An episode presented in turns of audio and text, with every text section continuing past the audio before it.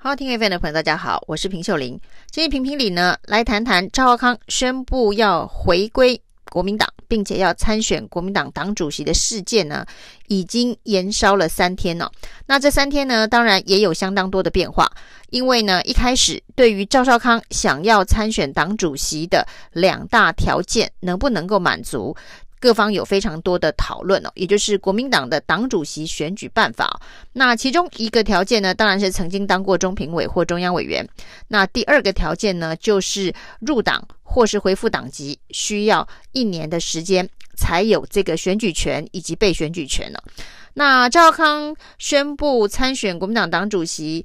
在三天之后呢，现任的国民党党主席江启臣呢，终于给出一个比较明确的答案哦，也就是说，有关于聘任赵少康为中评委这件事情，完全是党主席的职权可以决定。所以呢，江启臣已经宣布了，在农历春节之后呢，就会发给赵少康中评委的聘书哦。那其中的一道关卡关卡，中评委的聘书已经确定哦，而且江启臣呢宣布，未来呢恐怕。不管你是中评委或是中央委员的这个限制哦，应该是没有办法再限制国民党的党员来参选党主席。因为呢，江以诚这次的聘书呢，除了发给赵少康之外呢，也发给上一次哦，因为没有中评委或中央委员资格而想要参选国民党党主席的张亚中。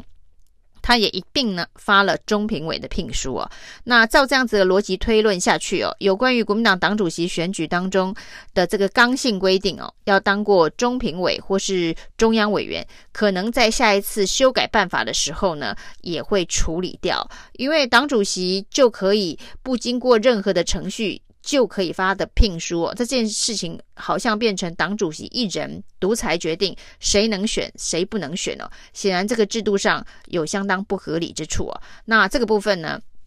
极有可能在国民党的主席选举办法要修改的时候呢，就会修正哦。那另外所谓的一年条款哦，就是你要恢复党籍一年以上，或是加入党一年以上呢，才能够有参选资格，这是被选举人的一个资格。的这个议题哦，那仔细的研究了国民党的选举办法，包括赵少康也说，他当然呢也是仔细的探讨过。那他认为呢，只要他拿到了中评委的聘书，那就没有其他制度上的障碍哦。那事实上呢，在国民党的党主席选举办法当中哦，他的这个母法选举办法当中的确是没有这一个入党需要多久年限的这个议题哦，那之前呢，因为有人头党员入党能不能投票的，在几场比较激烈的党内选举当中呢，曾经有人把这个入党年限从四个月增加到一年，然后又回到四个月的相关的这一个历史上面的因素。那这一次的一年呢，是发生在党主席选举办法的细则里头，而这是在上一次啊，在这一个。国民党要选补选党主席的时候，就是江启臣要补选党主席那一次，由组发会所提出的党主席选举办法的细则当中，所增加规定的要。入党一年以后或恢复党籍一年以后，那赵康今天呢，当然是很明白的推测说，当时呢，这个江启臣这一场补选呢，要卡的是郭台铭哦，因为郭台铭那个时候呢，退回了党证，退回了荣誉党员证等等哦，算是离开国民党，但是程序并没有完整的确认。那所以呢，假设当时呢，郭台铭也要来参选国民党党主席的话，他只要把这一个。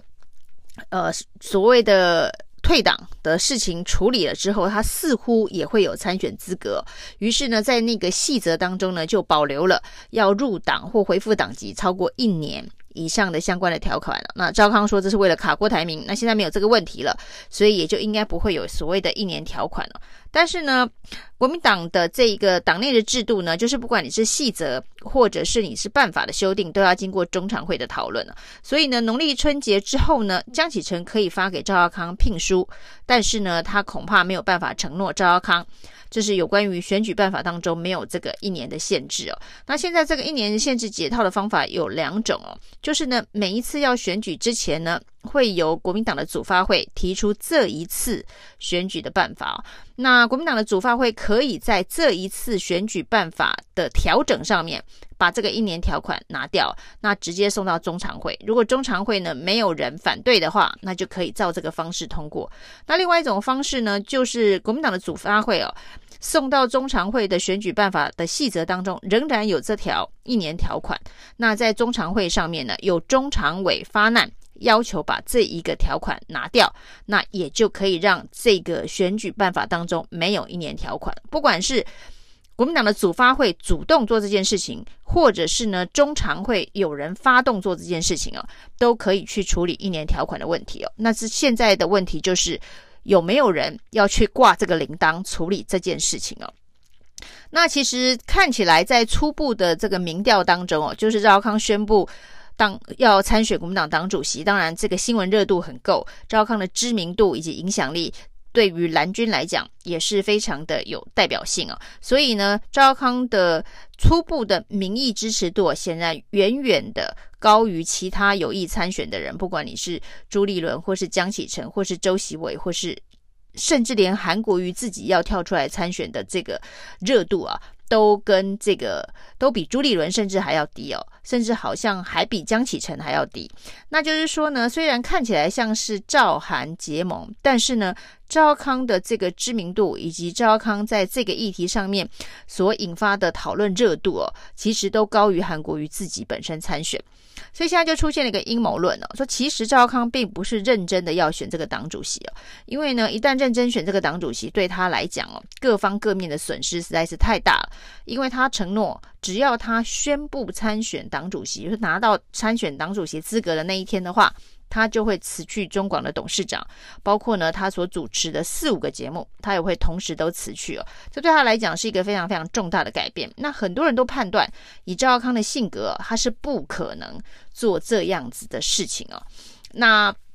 所以呢，他最好的盘算呢，就是。国民党没有为他量身修改参选党主席的游戏规则。那他今天也抛出了另外一个震撼弹哦，就是说，如果呢这个游戏规则没有办法让他参选党主席的话，那他认为韩国瑜来选党主席也很好。那当赵康丢出这个风向球之后呢，也很多人研判说，所以整场哦这个赵韩结盟的戏码，真正要选党主席的人是韩国瑜，不是赵康啊。赵康只是来打头阵，把议题炒热，那炒热之后呢，发现国民党中央并没有要帮他开门，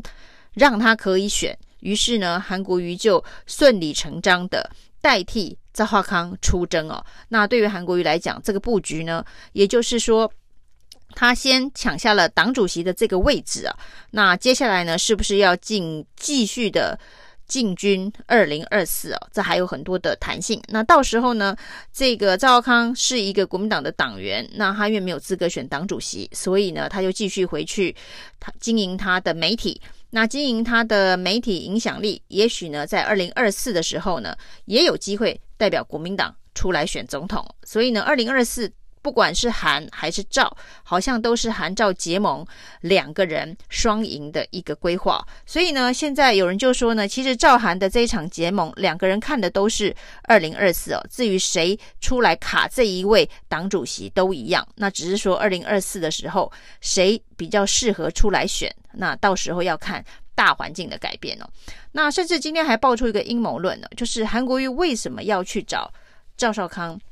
出来先打头阵哦，是因为韩国瑜认为国民党现在有三个重大的问题哦，就是路线问题哦，国民党的路线不明哦。他认为呢，国民党可能有三种路线，现现在呢在党内，可是却有冲突跟矛盾。这三个路线呢，他还做这个媒体还报道了他曾经讲过的三个分三段论的分析哦。那他认为说，这个赵康。跟韩国瑜是所谓的九二共识的路线哦，那国民党现在还有另外一派哦，他称为渝北辰路线哦，就是呢不管两岸问题，只管台澎金马，那把这个两边的议题搁置分开处理。那第三种呢，据说呢韩国瑜所分析的叫做林维洲路线哦，当然林维洲是这一次呢出来反对赵少康。这个开第一枪的人哦，那个所谓的林维洲路线，就是所谓跟民进党一样去中国化路线了。那这当然对于国民党来讲，如果真的被韩国瑜分成这三种路线了，那显然接下来呢，国民党就会继续的面临分裂哦。本来是台面下大家有不同意见的这个暗潮汹涌啊，被这个掀开掀锅了之后，那是不是国民党就会一分成三哦？就是分成韩国瑜说的九二共识路线、于北辰路线、林维洲路线了。那这三个路线当然是一个不同的光谱。那韩国瑜当然认为他跟赵少康所代表的就是正统的九二共识路线了。那显然这个路线呢，跟马英九一路走来的路线是一样。但是过去韩国瑜对马英九的批判也非常的多，所以呢，所谓的九二共识路线到底跟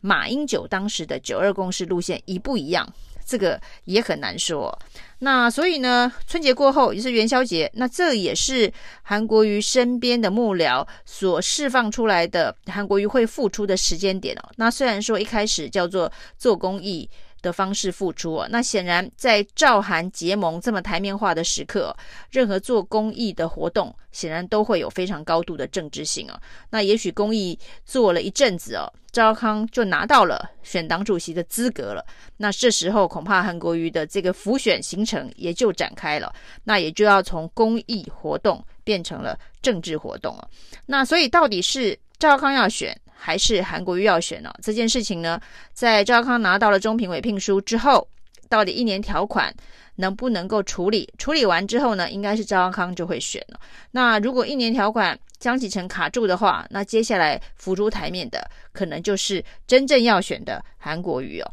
那不管如何呢，这个选举的时程呢，国民党是四月会开始进行党主席的登记哦。在这之前，到底人选是谁就会明朗化，七月就会投票。但是呢，这一场投票，这一个场选举，会不会造成国民党的四分五裂，或者是三裂？就是呢，韩国瑜所说的三种路线呢，或是其中两个合并成一个，那也是双裂。所以呢，看起来这一个赵韩结盟，争夺党权，对国民党来讲哦，接下来就是一场。分裂的惨烈戏码。谢谢收听，请继续关注好好听 FM，并分享给您的好朋友。